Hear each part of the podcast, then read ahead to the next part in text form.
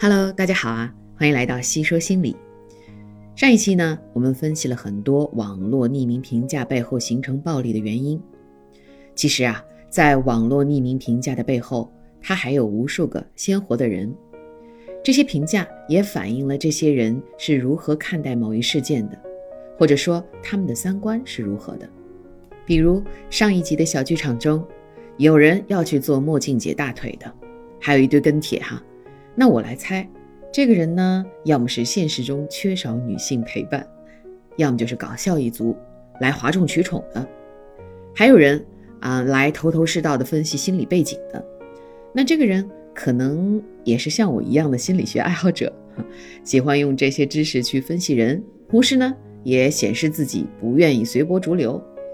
我有时候很喜欢看这些评价。就好像把一个小社会里边形形色色的人都看了一遍一样，有一种阅尽人世繁华的感觉，很是有趣。另外啊，匿名评价也是一种表达，人们在借助某个事件或者某个人来表达他们自己的情绪。比如小剧场里边，有人表达愤怒，有人表达同情，也有人表达冷漠，而这些情绪背后啊，往往是隐藏着一些需求的。有句话不是说吗？你只看见我的愤怒，却看不见我害怕受伤害的心；你只看见我在炫耀，却看不见我的自卑。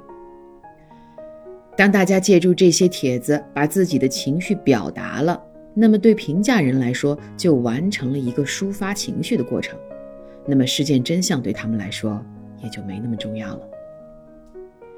既然如此，那么我们又该如何对待呢？特别是如果遭遇了网络暴力，我们首先要知道，键盘侠们是通过这些评价来表达他们自己的。啊，有人弘扬正义，有人发泄情绪。啊，当这个事情不断发酵扩大，其实和当事人已经没有什么关系了。事情的真相究竟是怎样，也没有那么多人关心。所以啊，对当事人来说，就要理智的看待这些评价，都是些不关心你的人在自说自话。何必理他？保持冷静，也不要去报复或者甚至是回复他们。懂的人不必解释，不懂的人解释也没用。同时呢，也可以向身边信任的人倾诉。如果情节很严重，伤害到了你的正常生活，可以求助专业人士，或者选择向该社交媒体截图举报啊，甚至是报警来为自己伸张正义。那作为一枚普通的网民啊，旁观者，不信谣不传谣当然是第一步了。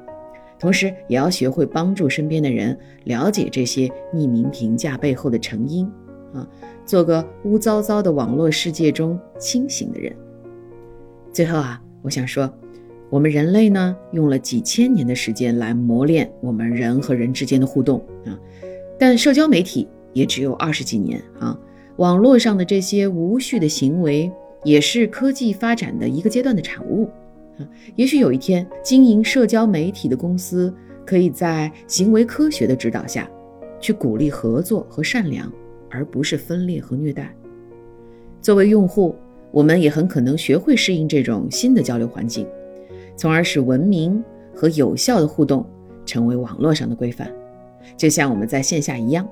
就像有位心理学教授曾经说过的：“这只是一个游戏，我们必须进化。”好了，感谢您收听今天的节目。